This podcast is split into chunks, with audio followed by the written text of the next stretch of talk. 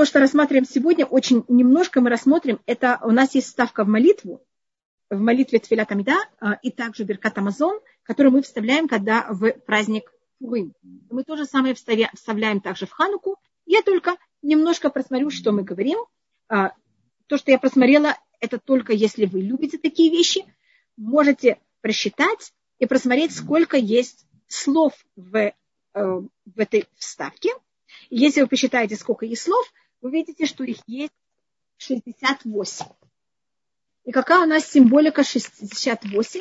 Это у нас, если это перевожу на буквы, это 60 на иврите, это самых, а 8 это хет, это у нас слово хас. Хас значит жалеть, и это у нас также гематрия слова хаим. Я только напишу сейчас, это 8, 10, 10 и 40. А, это только для тех, кто любит такие вещи. Просто у нас есть тоже такое понятие, сколько букв есть в каждом, извините, сколько слов есть в каждой молитве. И в этой ставке есть, как видите, 68 букв, 68 слов, извините, и 68, если я это рассматриваю по буквам, это хет и самых. На иврите хас это значит жилец, что Всевышний нас же пожалел и спас.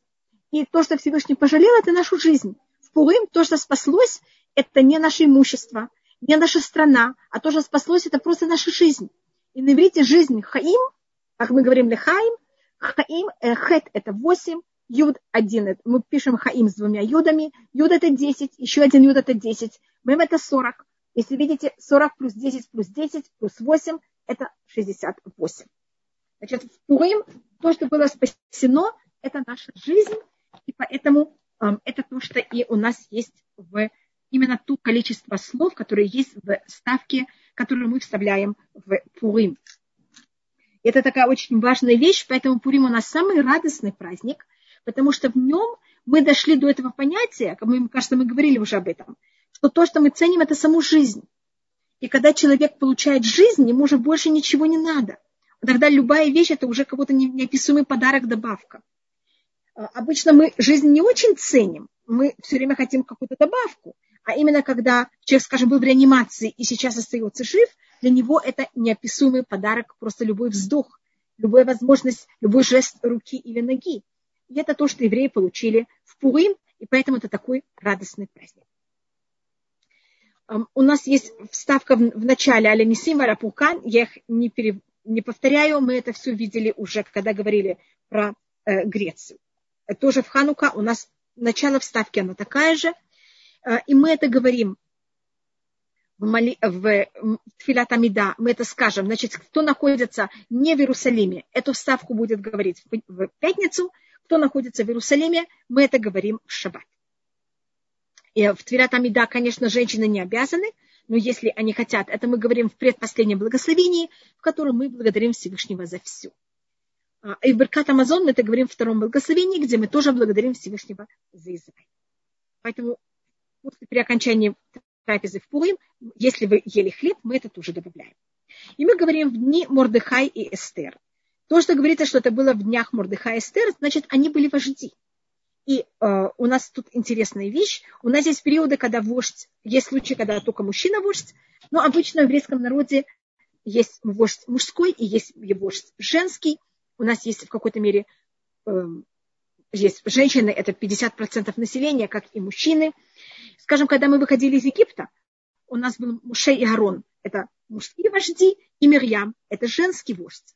Когда э, была э, война в книге судей, у нас там был э, Барак, который воевал против сестра, а с другой стороны была Двура и Яэль. Это две женщины. Есть случай, что есть больше женщин, есть случай, что есть больше мужчин. У нас есть понятие женского добра и мужского добра. И тут у нас в это время были, в какой-то мере, видите, есть у нас два, э, две роли, два вождя. Есть вождь Мурдыхай и есть вождь Эстер. И они в какой-то мере разные, дополняют один другого. И то, что говорится, что это было век дней, значит, они были те, кто были вожди в этот период. И это было в городе Шушан-Хабира, в столице Шушан. А, Шушан – это интересное слово. На иврите оно же мужской род слова роза или лилия, я не знаю, как это переводится, Шушана, на иврите это роза или лилия, и Шушан, как видите, это мужского рода, это же слово. У нас по преданию э, Эстер, Только я стирую это, извините. Я только покажу, что если я говорю про Шушан, тут есть тоже такая символика э, в столице Шушан. Шушан и Шошана. Извините, я только наоборот напишу здесь Эстер. Я делаю гематрию слова Эстер. Извините, что сегодня я делаю так много гематриот. Рейш это 200. Будет 661. 300. 6. 350. Значит, если вы посмотрите, гематрия слова Эстер, когда мы делаем гематрию слова, значит, это суть слова. Эстер, если я рассматриваю по буквам, алиф это 1, самых это 60, тав это 400, реш это 200, вместе это, как вы видите, 661. И шушана это то же самое. Шин это 300, вав это 6, шин это 300, значит это 606, нун это 50, 656, хе это 5, и получается у нас то же самое 661. Это такая интересная вещь, что Эстер, которая идет другое имя, это Шушана – у Эстер было много имен, она как раз находится в городе Шуша. Это ее как будто мужская эм, сторона. Эстер это ее более мужское имя, Шушана это более ее женское имя, как у нее тоже есть женское имя Эстер. У Эстер есть очень, у нее есть тоже имя Адаса. У Эстер есть очень много сторон. И почему она называется Шушана? Как говорится в песне песней, Шушана бенахухим, кен раяти бенабанут. Как это лилия или роза среди колючек, также моя любимая среди всех других девушек. И это Эстер, когда она находится в гареме Ахашвироша, это в какой-то мере ее состояние. Она женщина-прок, которая находится в гареме нееврейского царя среди всех других жен и наложниц, которых понимаете, что их единственные интересы это как будто очень призи...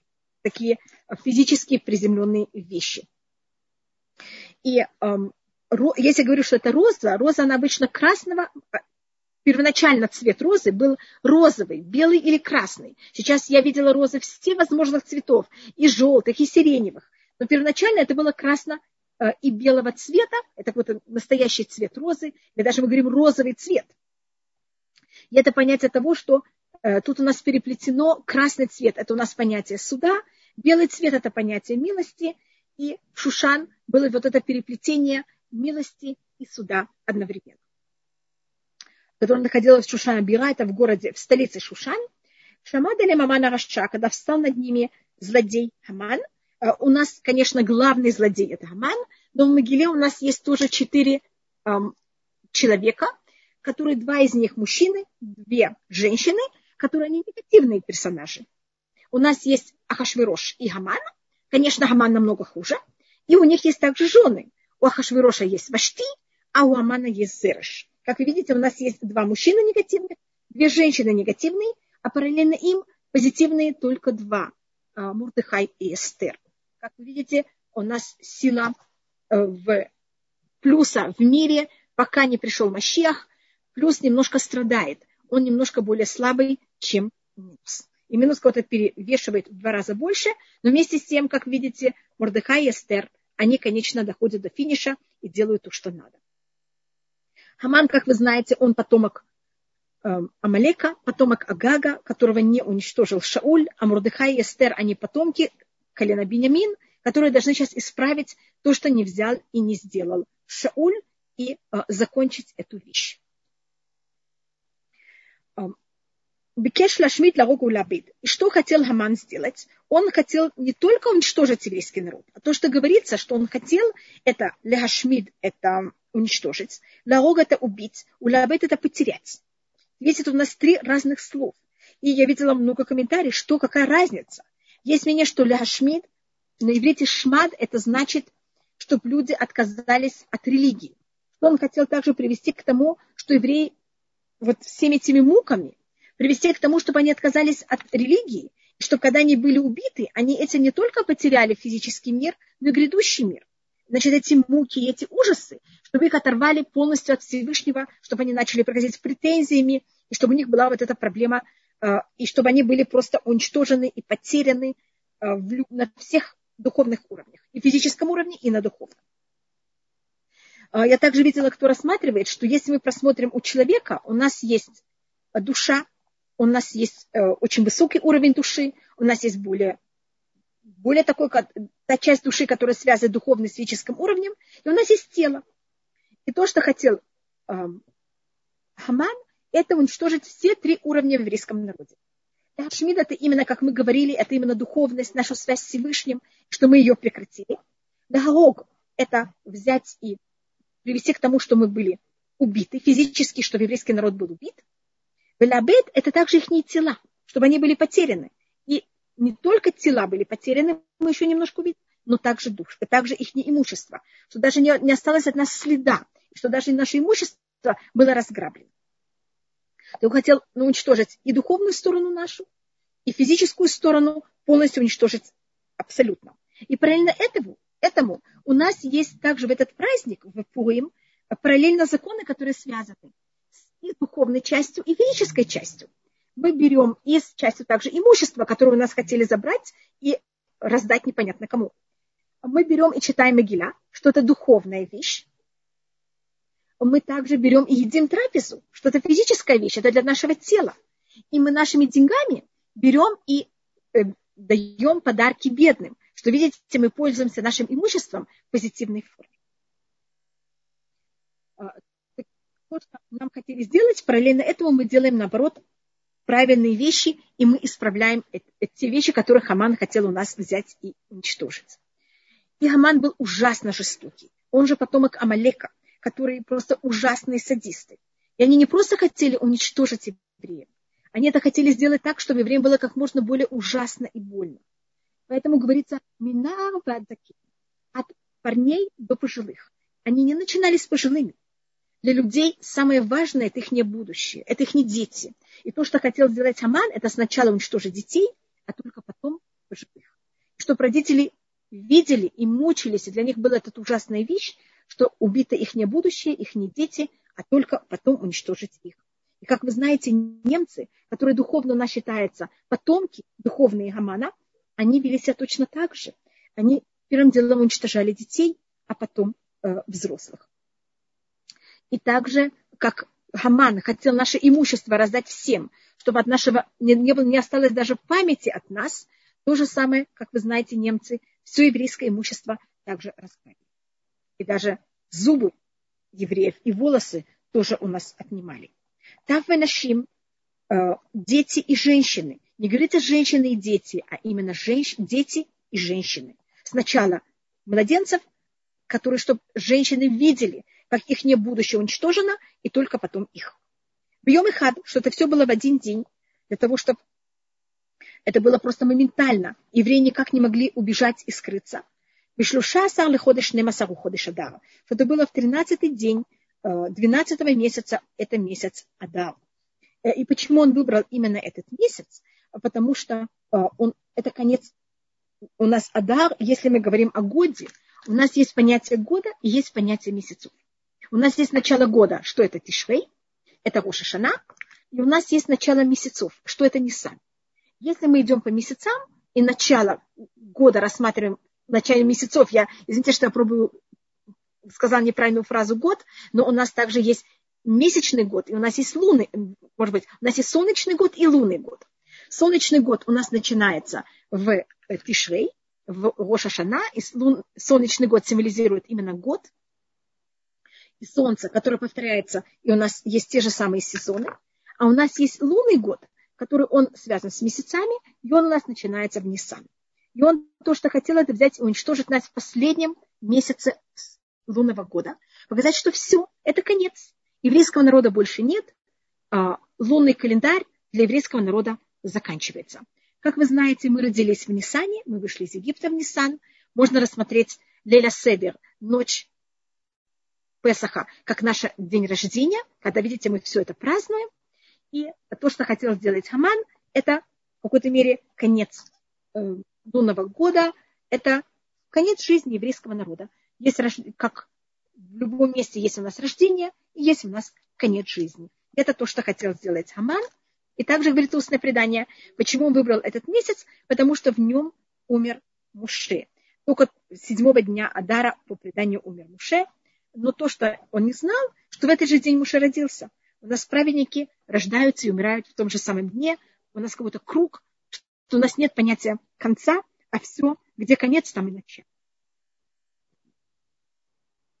Э, ушлам лавоз, и чтобы вся наша э, имущество, оно было разграблено. Это то, что мы говорили, что не только, чтобы не осталось дальше, даже от евреев, не только тела наши не остались, даже наше имущество, что было уничтожено, и ничего не осталось от еврейского народа. Еще раз рассматривается, что сделал Всевышний. Бата барахамеха. А ты Всевышний, да им великой мудростью, э, милостью. И тут говорится не простой милостью, а великой мудростью, милостью, потому что еврейский народ не заслуживал это. Мы были не в хорошем духовном состоянии, и нам это не совсем было положено. И когда Всевышний что-то делает еврейскому народу, когда нам это не положено, это называется, есть у нас милость, а есть великая милость. Это когда э, это выше того, что как будто по правилам того, как Всевышний создал мир.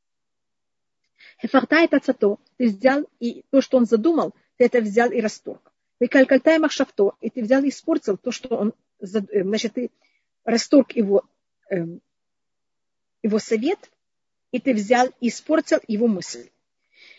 И тут рассматривает Махараль, что у нас есть разная форма, как Всевышний э, правит мир. Есть у нас уровень мыслей и разговора, и есть мир поступок. Если вещь уже сделана, и поступок уже сделан, тогда эм, за каждый поступок, конечно, есть понятие мера за меру, но она не совсем то же самое.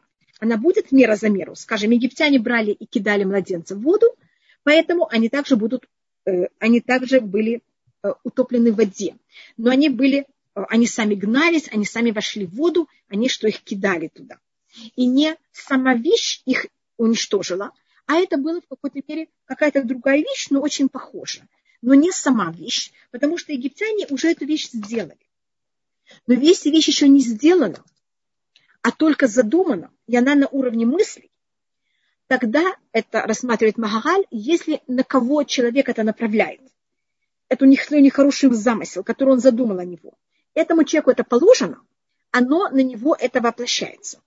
Но если тому, на кого это э, направлено, ему это не положено, тогда он в какой-то мере становится как так, как сталь, если можно так сказать, как очень сильная вещь, и тогда эта мысль, которая на него была послана, она берет и отлетает на того, кто ее послал. И так как Хаман, он, конечно, еще никакого еврея, почти мы не знаем, чтобы он кого-то убил. Он только все это было на уровне замысла. Может быть, он да кого-то как-то убил, но это не было вот именно этого замысла, который он решил взять и уничтожить еврейский народ. И так как это еще вообще никак не воплотилось, а еврейскому народу это, конечно, не было положено, это тогда взяло и отлетело на него самого. И поэтому то, что мы тут видим, именно в Мегилат Эстер, вот это очень интересная вещь, что именно весь его замысел и весь его совет, он именно воплотился не на евреев, а именно на них самих на него самого, на том дереве, на том же самом дереве, на котором он хотел взять и повесить Мордыхая, он сам был повешен. Не на другом, не как это было у египтян, которые кидали наших младенцев. Так они были утоплены в другой воде, и они туда сами прыгали своими лошадями. Это не было именно их младенцев. Именно тот дерево, которое он приготовил для Мурдыхая, потому что это только было еще на уровне мысли, он еще ничего не воплотил, он на этом же дереве был повешен. В тот же день, когда он собирался уничтожить весь еврейский народ, то, что произошло, это э, в этот же день те, кто готовились нас убить в этот день, они и были также э, убиты нами.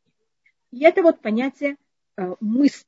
И поэтому говорится, «Вашивотолог муло берушо». И Всевышний возвратил ему его же оплату на его же голову. Значит, тут не возвратился другое наказание. Вот человек делает А, а получает Б. Похожее, но другое. Это в случае, когда мы делаем поступки. А когда это на уровне замысла, то же самое, что человек задумал, он то же самое получает. А если только эта вещь еще не воплощена, кого-то ничего мы еще не сделали, и тому, на кого этот человек э, имел в виду сделать, ему это не поможет. И то, что говорится, ваталю товает банабаля эц, и взяли и повесили его и его сыновей на дерево. И, может быть, мы рассмотрим немножко об этом дереве. Э, у нас, когда рассматривается в устном предании, мы как раз имя Гамана вообще не рассмотрели.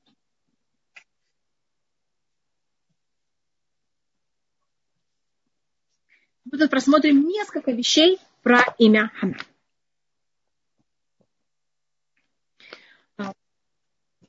Первым делом Хаман, он первый раз в Торе, где мы находим вот это, эм, вот это сочетание букв, хей, мем и нун, это когда э, первый человек, после того, как он делает свой грех, Всевышний его спрашивает, что с дерева, которого ты не имел права отведать от него плоды, ты отведал, отведал от него плоды,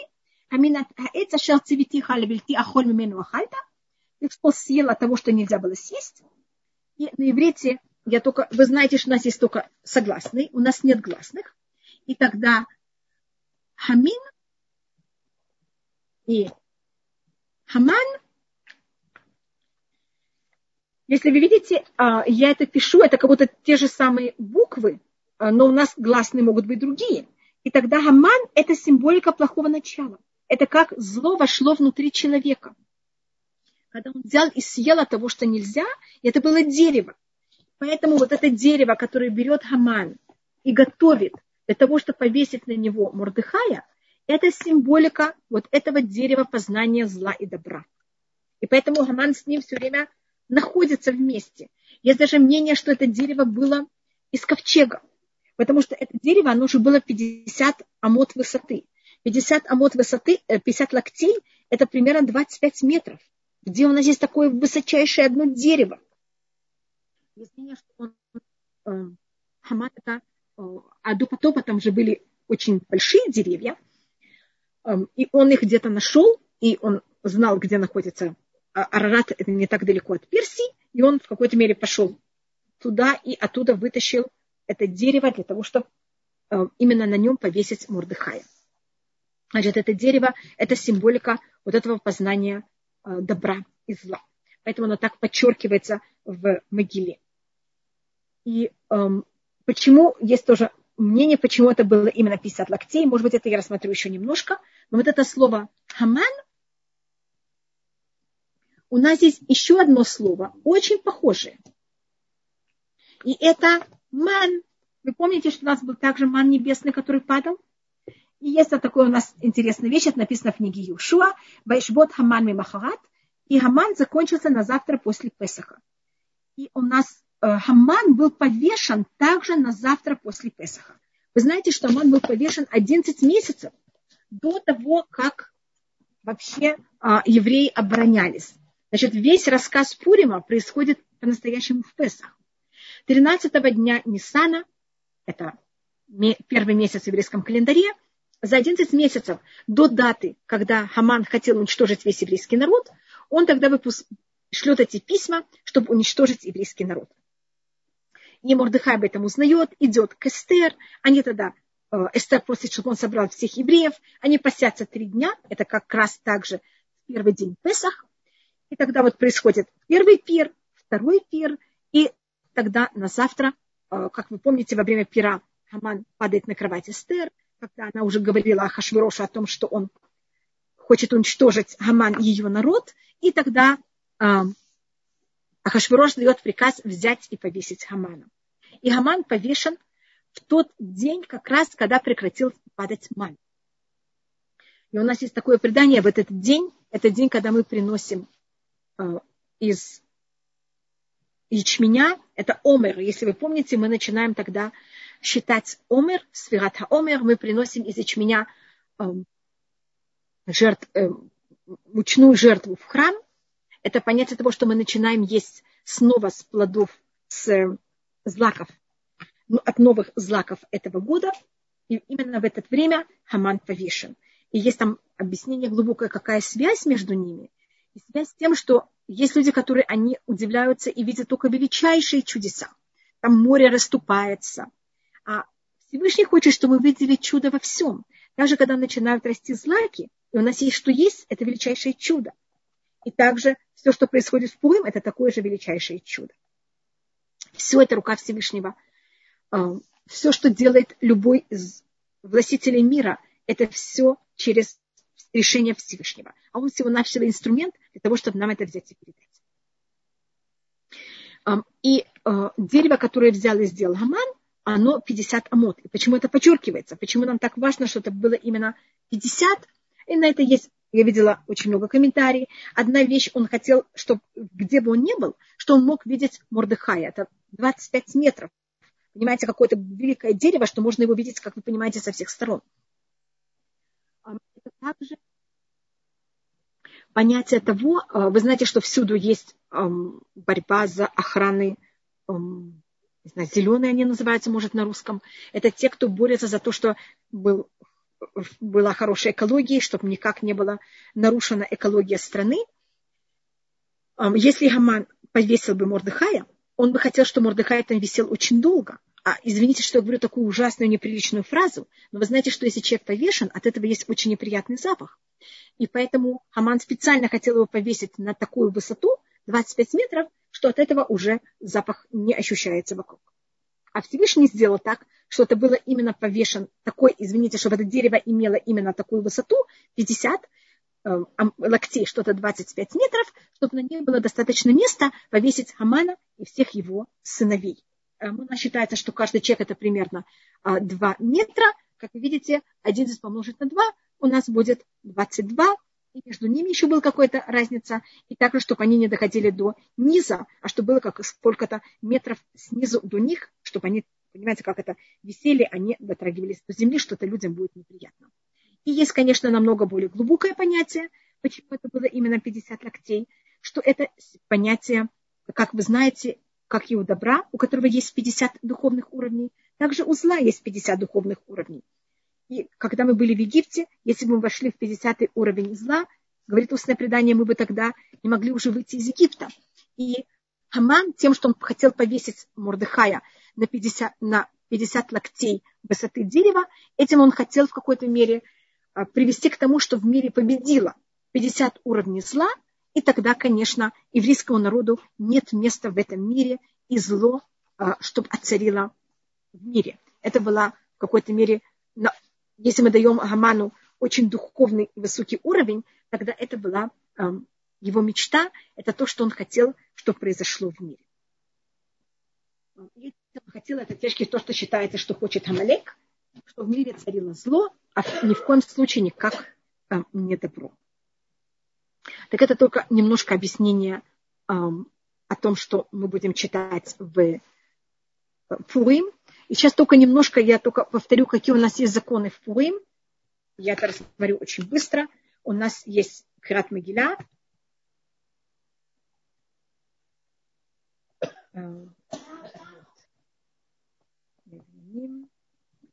Мишлюах Манот и Мишты.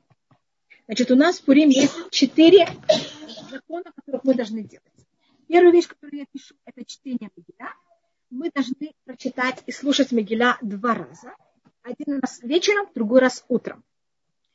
У нас заканчивается в четверг пост. Э, мы, по-моему, говорили, что в пост принято. Это считается очень... Значит, конечно, если кто-то болен, так это э, надо спросить врача, можно ли вообще поститься. Но если те, кто, да, э, если можно поститься до полудня, это в какой-то мере считается также пост. Но, конечно, если у людей есть самое минимальное э, сомнение о своем здоровье, поститься тогда, конечно, надо только с разрешением врача, а то это запрещено. Это у нас очень особый пост. Это единственный раз, когда мы постились и достигли того, что надо. Поэтому у нас очень нам дорог этот пост. Считается, что даже когда придет Мащех, он тоже будет у нас. У нас будет э, потому что именно этот случай, когда мы что-то достигли сами, и мы попробовали и справились, а у нас же все посты, кроме Йом-Кипура, они за счет нехороших вещей, которые произошли, и мы не смогли их предотвратить.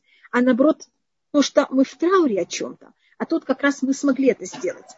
И поэтому, если этот пост выпадает на э, пятницу или субботу, на пятницу он не может выпасть, мы тогда постимся в четверг. Он все время нас перепрыгивает на до. Значит, все посты мы их отталкиваем на позже, а этот пост, наоборот, делаем его раньше. А Йом-Кипур – это пост, который остается на дату, когда он должен был быть. Он может даже выпасть на шаббат. Это у нас единственный пост, который выпадает на шаббат. И мы постимся в шаббат, это Йом-Кипур. Все другие посты, если они выпадают на шаббат, мы их сдвигаем позже. Если, может быть, придет Мащиах, их не надо будет поститься. А э, пост Эстер мы, наоборот, делаем его раньше. И принято в нем читать 30, 22 псалом, который по преданию это написал Давид, когда он в прочестве видит уже Эстер. И, может быть, мы, я его немножко только рассмотрю, хотя мне когда-то, но это было очень давно, мы его рассматривали, когда мы учили псалмы. Я, может быть, его только начну читать. Ламнацех алияльта шахар мизмор Давид. Э, значит, дирижерство Аелета Шахар. Так называется Венера, мне кажется, на русском. Это вот последняя звезда, которая остается на небесах, когда уже луна э, зашла, а солнце еще не взошло. И Шахар на иврите это вот это на иврите шахор это черное. А яла точный перевод это лань. Это значит переводится Венера на иврите как лань тьмы. Лань перед тем, как восходит солнце. И так называется Эстер. Она появляется в истории, когда еврейский народ в очень темном моменте своей истории. Первый храм разрушен, второй еще не построен. Понятно? Это как будто конец ночи, это конец изгнания, когда у нас нам очень зябко, и нам очень холодно, и у нас уже нет сил. Начало ночи, в начало ночи это символика изгнания, у нас еще есть немножко сил, а в конце у нас уже нет терпения, нет сил ни на что, мы уже полностью э, в изнурении. Именно тогда появляется Эстер, которая она, и одно из ее имен это также Аелет Шаха. Мы сегодня посмотрели уже три имени Эстер. Эстер, а, мы рассмотрели Шушана, и сейчас мы рассматриваем третье имя Аелет Шаха. И у нас там есть такая символика в иудаизме, что это, сейчас я рассматриваю даже не Эстер, а весь еврейский народ, что э, у Лани или у, я там, извините, я газели, я не знаю точно, как это перевести на русский, но что-то такое а, парнокопытное, такое, что бегает по горам, а, у нее очень узкая шейка матки. И когда она должна родить, она не может родить. И что тогда делает Всевышний? Он тогда берет и шлет змею. И змея кусает эту лань именно в то место рядом шейки матки, и у нее шейка матка расширяется, и она рожает. И это символика еврейского народа мы, изгнание символизируется беременностью. Вот мы беременны уже так много, и надо уже разродиться. Еврейский народ должен уже все возвратиться в Израиль и родиться. И никак это не получается. И тогда Всевышний шлет змею, что это Хаман, и он кусает ее в шейку матки, и еврейский народ рождается. Еврейский народ исправляется. И тогда, конечно, сразу после Меглят Эстера, через четыре года, храм второй будет построен. И говорится, что то же самое будет во время у нас. Если мы справимся сами, великолепно. Если нет, что Всевышний нам помог, что так не было, нам шлется тоже какой-то хаман. И говорит Эстер, э, Давид, Давид в честь Эстер, Всевышний, Всевышний, почему ты меня оставил? Значит, это ощущение, что мы находимся в изгнании, мы молимся, и мы никак не видим Всевышнего. И мы не видим связь с ним вообще никак. И по преданию, это Эстер говорит, когда она шла к Ахашвирошу. После того, как она постилась три дня, она уже была совершенно бессильная. Она описывает, как ее сердце, оно превратилось в эм, воск, который просто растопился. У нее уже нет сил вообще двигаться. Ее а, берут и окружают собаки. А она берет, и она вообще не знает, что с ней а, происходит. И когда она подходит к царю, к Ахашвирошу, по преданию, когда Хашврош ее видит, ужасно злится. Он говорит, какой ужас. Значит, то, что я рассматриваю сейчас, это не чтение Могиля, я еще рассматриваю о том, что мы делаем в день до Пурим, это Тамит Эстер, когда мы по преданию говорим, молимся, у нас есть утренняя дневная молитва. Э, утренней молитвы нет, есть только маленькая добавка, что мы добавляем Авину Малькину. Минха, если кто-то постился до полудня, мы добавляем ставку «Ответь нам Всевышний, в день нашего поста. А, это говорится в Шмакулейну. В, эм, у нас есть три первых благословений, потом у нас есть 13 следующих, и это говорится в последнем из 13 а, благословений, которых мы вставляем в Тфилят Амида. Это на 16, 16 благословении. А, называется «Услышь наш голос». И мы там просим о том, что Всевышний нас спас в день нашей, нашего поста. И принято говорить 22-й псалом в этот день, и я то просто читаю немножко из 22-го псалма.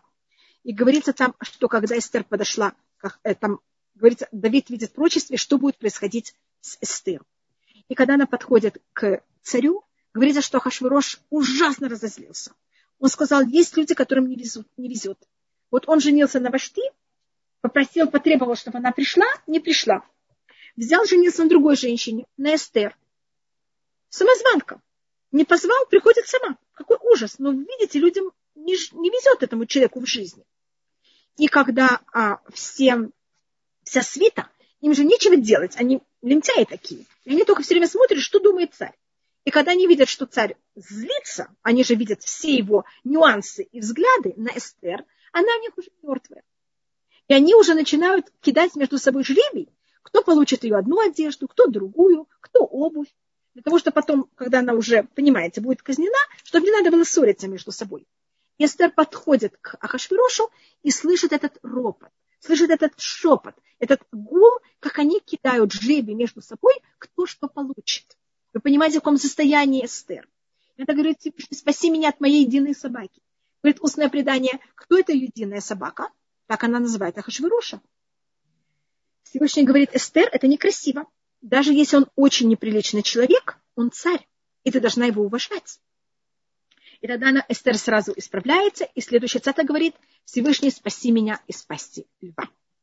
А, я тут только некоторые вещи, которые говорит здесь Эстер, и Давид, когда говорит в честь нее, я рассмотрела, как это связано с Эстер, и в конце вы можете увидеть, как потом весь еврейский народ ликует, когда а, происходит то, что происходит, еврейский народ спасен.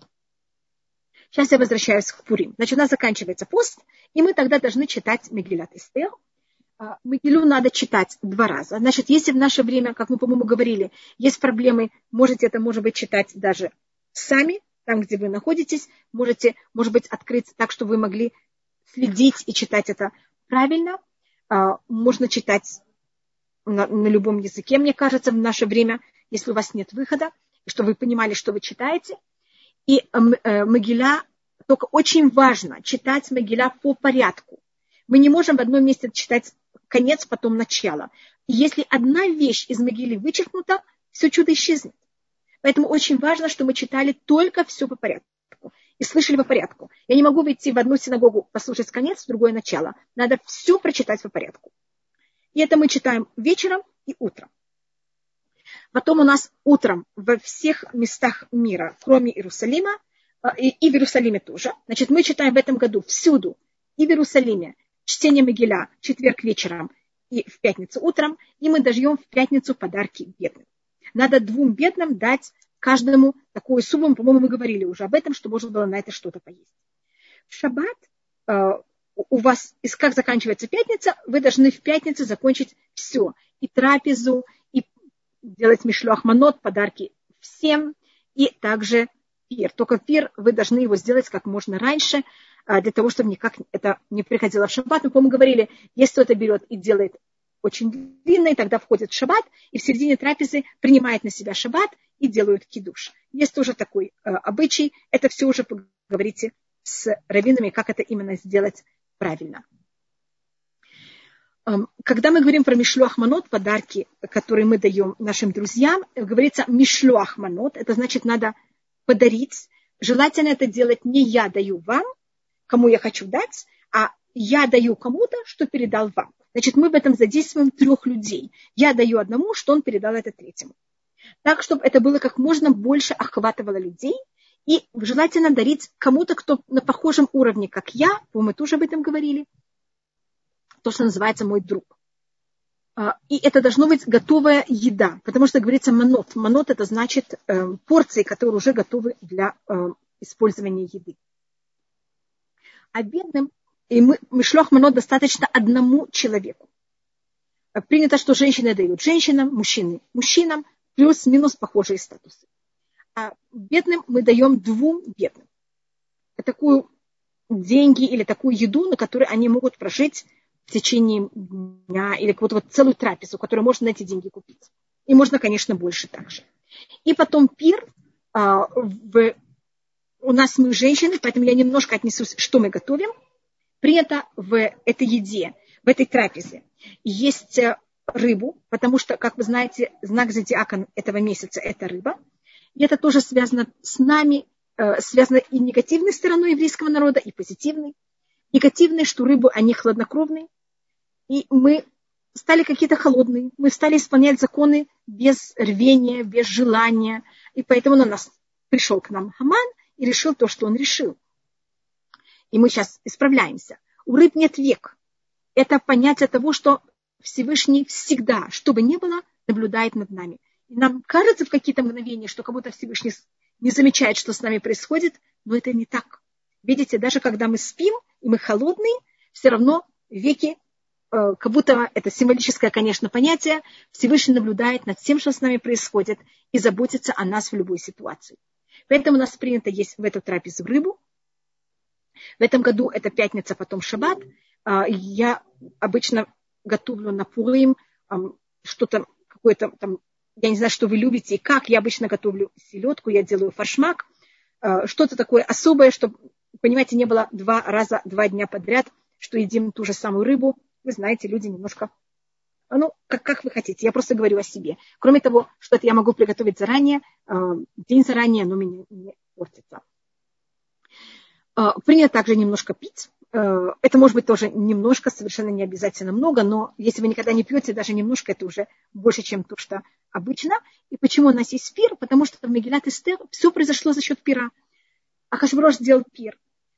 Также был пир 7 дней, это был 180 дней Потом был пир семь дней, который сделала и Вашти, и Ахашвирош для жителей Шушана, а Вашти сделала для своих, для женщин высокопоставленных. И в этот пир, который был на 7, 7 дней в Шушане, евреи пришли на этот пир. Это был их не, очень тяжелый, неправильный поступок. Э, и во счет пира Вашти она была казнена. Значит, видите, все переломы происходят в Магилат Эстер за счет пира. Когда Эстер была выбрана как королева, Ахашвирош сделал пир в честь нее, Эстер также зовет на пир Хамана и Ахашвируша два раза. Значит, видите, сколько у нас есть пиров в Мегилат Эстер. Есть пиры позитивные, есть пиры негативные.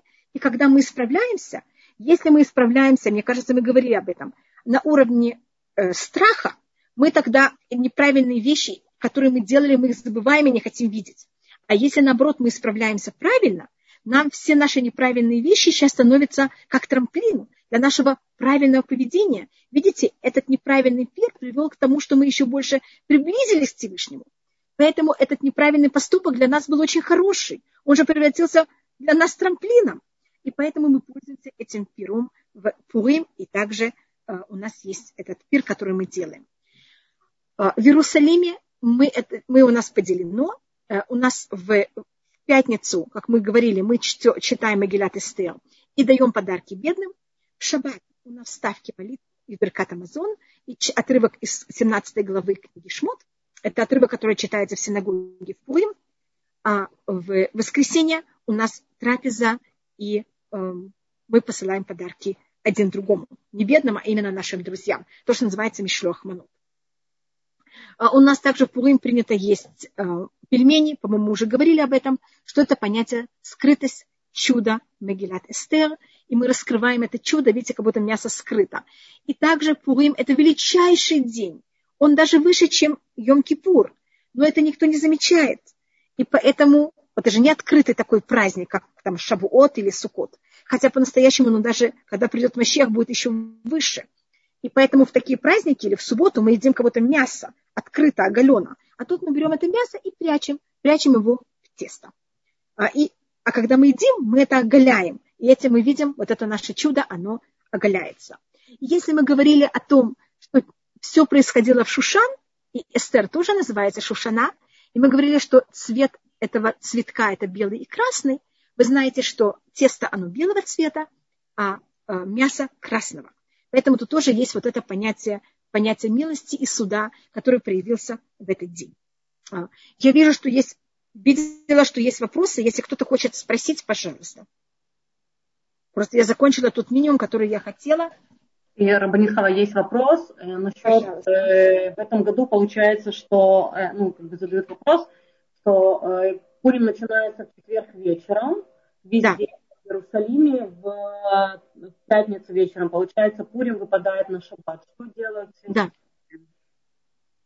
Да, Пурим выпадает на шаббат. И поэтому, ну, так как в шаббат мы не можем послать подарки, э, вы знаете, есть места, где нет ирува, мы не можем дать подарки бедным. У нас также проблема с чтением могила, потому что там есть проблемы переносить. Поэтому мы берем это и делим это на три дня.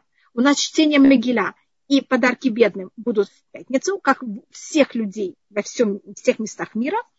В шаббат мы вставляем вставки в молитву, а в воскресенье а мы берем и делаем трапезу и посылаем подарки один другому. Угу. Э, хорошо, спасибо большое. Рабанит, следующий вопрос. Э, если можно, голубцы вместо пельменей. Конечно, пожалуйста, тоже самая идея. И э, также вопрос следующий э, насчет обязательно ли пить женщине. Значит, я могу сказать, что что делал наш папа, мой папа нам. Э, он нам обычно мы вообще не пили, а в Пурим папа нам давал, я не знаю, там 5 миллиграмм вина да, я пила там 5 миллиграмм, 10 миллиграмм, я не знаю сколько, ну что-то немножко. Угу. Это не обязательно. Я только говорю, что это принято. У нас дома не было никакой разницы, папа нам, папа там тоже никогда не пил больше этого в пуре. Угу. И также Рабанитхава попросили повторить четыре закона Пурима, потому что был э, у человека Ой. сбой в интернете, если можно. Конечно, пожалуйста, конечно. Значит, четыре закона Пурим – это Мика Мегиля, слушать чтение Мегиля, утром, вечером и утром, давать подарки бедным, двум бедным, дать такую сумму денег, на которую можно купить трапезу, э, также послать э, подарки, манот, это послать, послать эм, э, порции. Значит, две вещи. Принято, что мы берем две вещи, на которых есть два разных благословения, которых они уже готовы к еде, и мы отошлем эти две порции, готовые к еде, Э, кому-то, кто наш друг, значит, кто-то, кто на, на, похож по статусу, как мы, женщина женщине, мужчина мужчине, и принято слать через кого-то. Значит, если у меня есть много соседок, может быть, я пошлю всем, но один из них я сделаю именно как будто особо по всем правилам. Значит, я знаю, что и обычно я тогда шлю такую вещь, которую я знаю, что этот человек очень ему нравится, и я почти уверена, что он сразу это съест. Так я тогда это шлю, скажем, я прошу моего мужа, что он это послал моей подруге, значит, не я несу это ей, мой муж несет это ей и говорит, что это от меня. Это вот самая правильная форма, как сделать. Или вы можете передать ее там сыну или и, там, знакомому, что он передал тому, кому вы хотите. Угу. И... и также, извините, последняя вещь – это трапеза. И у нас был еще такой э, обычай халу, который мы готовили в Пурим. Это у моей мамы были обычаи, какие халы надо готовить на каждый праздник. Я делаю халу, и на нее делаю как косичку, и на нее делаю еще узенькую косичку, и кладу ее сверху, и она у меня подходит так вместе, я так пеку и кладу на нее мак. И, конечно, вы знаете, что мы едим узнеаман. Мне кажется, мы уже говорили какое-то объяснение. На идыш мак э, это мон. И это напоминает слово гаман, и мы, принято у нас в трапезу есть что-то, какие-то зернышки в Пурим, потому что Эстер, когда была в доме Хашвироша, она скрывала, что она еврейка, а ей же надо было как-то питаться, и она питалась зернышками, как вегетарианка. А, и поэтому принято во всех обычаях, во всех общинах есть какие-то зернышки. Это может быть эм, рис, это может быть мак. У ашкназим принято мак, и поэтому мы делаем такой треугольной печеньки, которых внутри мак. Но можете выбрать что-то другое, если вам, но какой-то, какие-то зернышки стоит, что были на трапезе. Угу. И, Арбинхава, следующий вопрос. Я жила в одном городе, недавно переехала в другой город. Где надо давать подарки бедным? А, в каком месте вы находитесь ночью? Где вы находитесь вечером, там и даете. Но теоретически это не так важно. Э, в этом году не так важно, где вы находитесь. Потому что и в Иерусалиме, и всюду подарки даются в тот же самый день. Угу. Желательно более в том городе, где вы находитесь, но это не обязательно. Есть традиция посылать мишлох монотраву. Это не тот же уровень, то есть это другой тон или это еще в рамках? Не, не, это зависит, на скаком, насколько вы похожи на него. Если это очень большая разница в статусе, тогда это просто как подарок, но это не как мишлох монот. А вам нужен только один. Кому-то, тогда найдите еще кого-то, с кем вы ощущаете еще более близкие. Угу. Можно ли дарить подарки от семьи к семье? Если можно, то это значит, э, то это, то это значит заповеди мужу и жене. А можете взять, скажем, если одна семья дает другой семье, так вы можете сказать, вот это вещи от моего мужа. А мишлох манот обязаны и мужчины, и женщины. каждый из нас, женщина обязана во всех четырех законах точно так же, как мужчина. Нет разницы. А только единственная разница, что мужчины должны э, читать Мегилу, а мы должны слушать Мегилу. А кроме этого нет никакой разницы. И вопрос следующий. В четверг можно есть до того, как прочтем э, Могилу, до Значит, вечерней молитвы?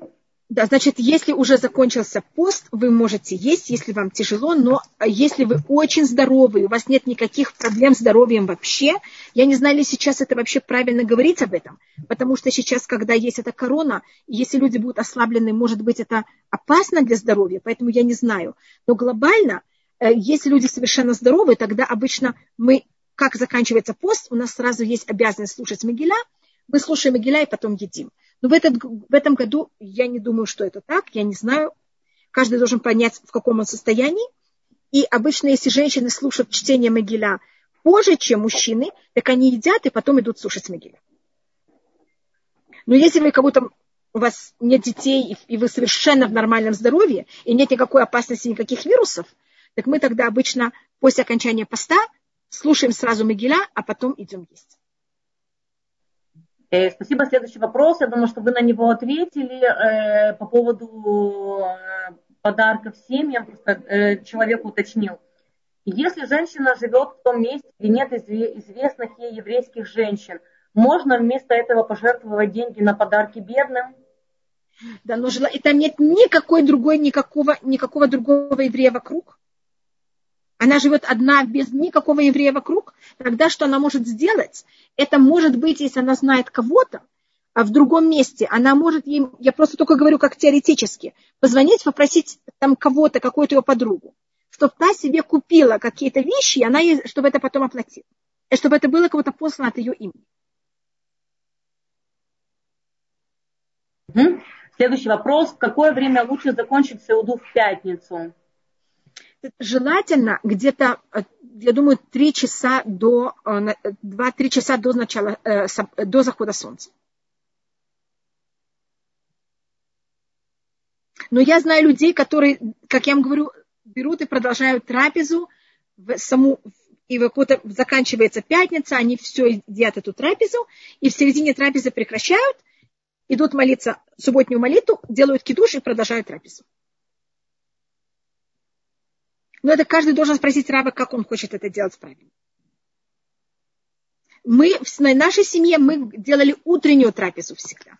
Особенно если это в пятницу, мы делали трапезу рано утром, э, как завтрак. И потом весь день у нас уже был свободный. Это мой папа всегда очень старался. Так, следующий вопрос.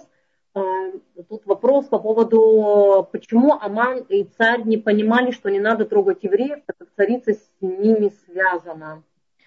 Извините, что с ней связано? Царица связана с евреями. А они не знали, что она еврейка. Эстер это очень скрывала. Это часть чуда того, что они не знали, что она еврейка. А говорится, что вы очень правы. А Хашвирош, он знал очень хорошо историю. И он знал, что все, кто связываются с евреями, очень плохо заканчивают. И поэтому Ахашвирош не хотел начинать с евреями, хотя он их не очень любил, но он сам не хотел ничего нам делать.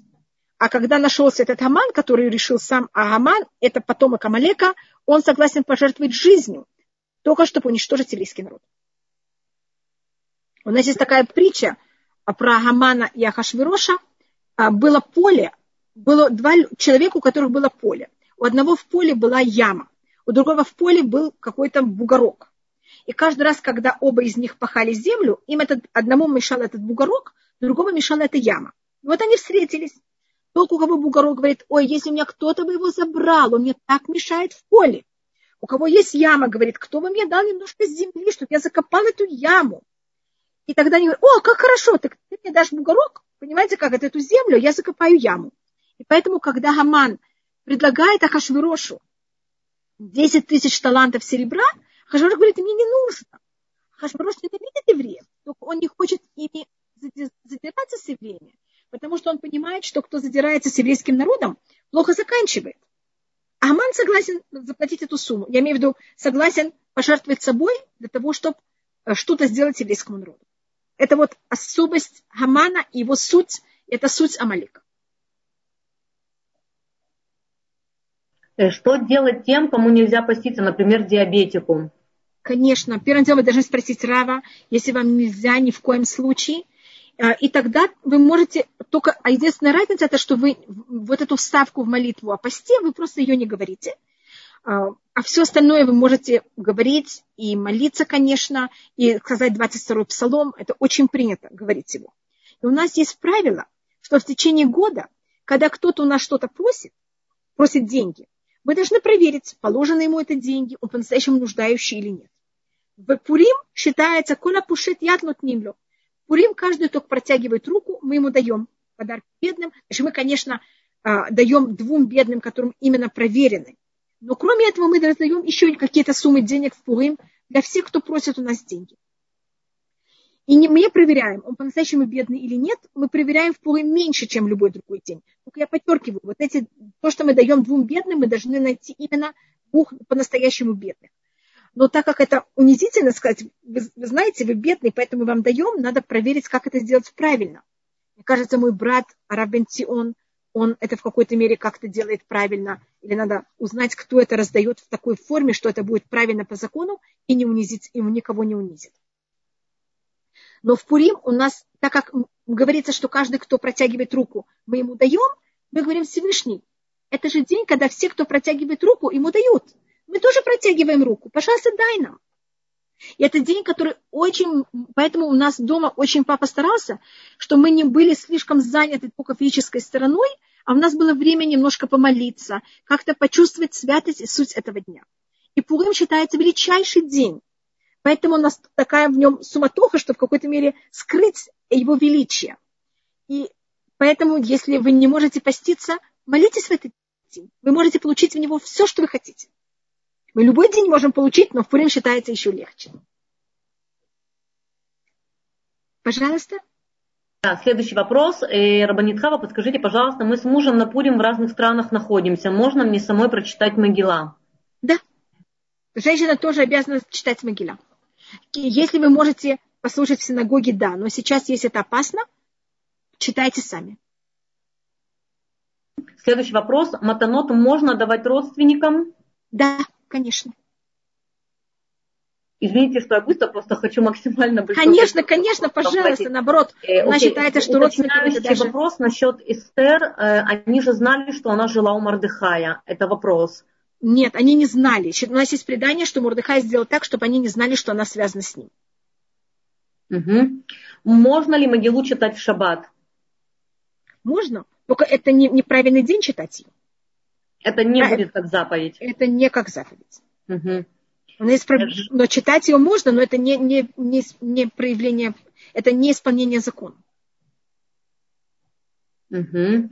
Э, следующий вопрос. Женщины всегда играли важную роль в истории евреев. Может и теперь женщины могут приблизить приход Машехи, как-то посодействовать особенно, что-то сделать?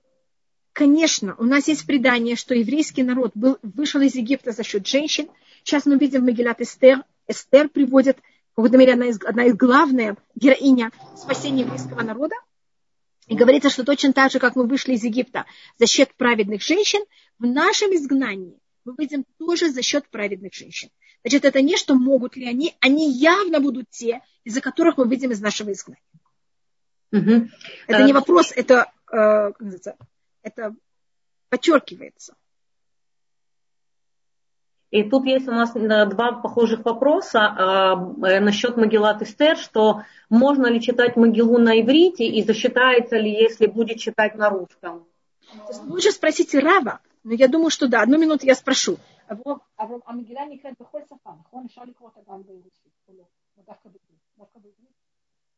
Нет, желательно читать Мегестер только на иврите. Я сказала до этого, что можно на русском. Нет. Только читать ее на иврите. Теперь то, что я делаю, когда я была маленькой, даже если вы не понимаете, читайте только на иврите. Когда я была маленькая, я не понимала иврит, очень плохо понимала иврит, то, что я делала, это у меня была Магилат Эстер с русским переводом. Я следила на иврите, а, рус, на, а глазами пробегала на русском. Я же на русском читаю очень быстро, относительно того, как я читала иврит. Конечно, тогда желательно читать на иврите очень медленно, и тогда вы можете также параллельно э, просматривать, э, перевод на, русский, на русском языке.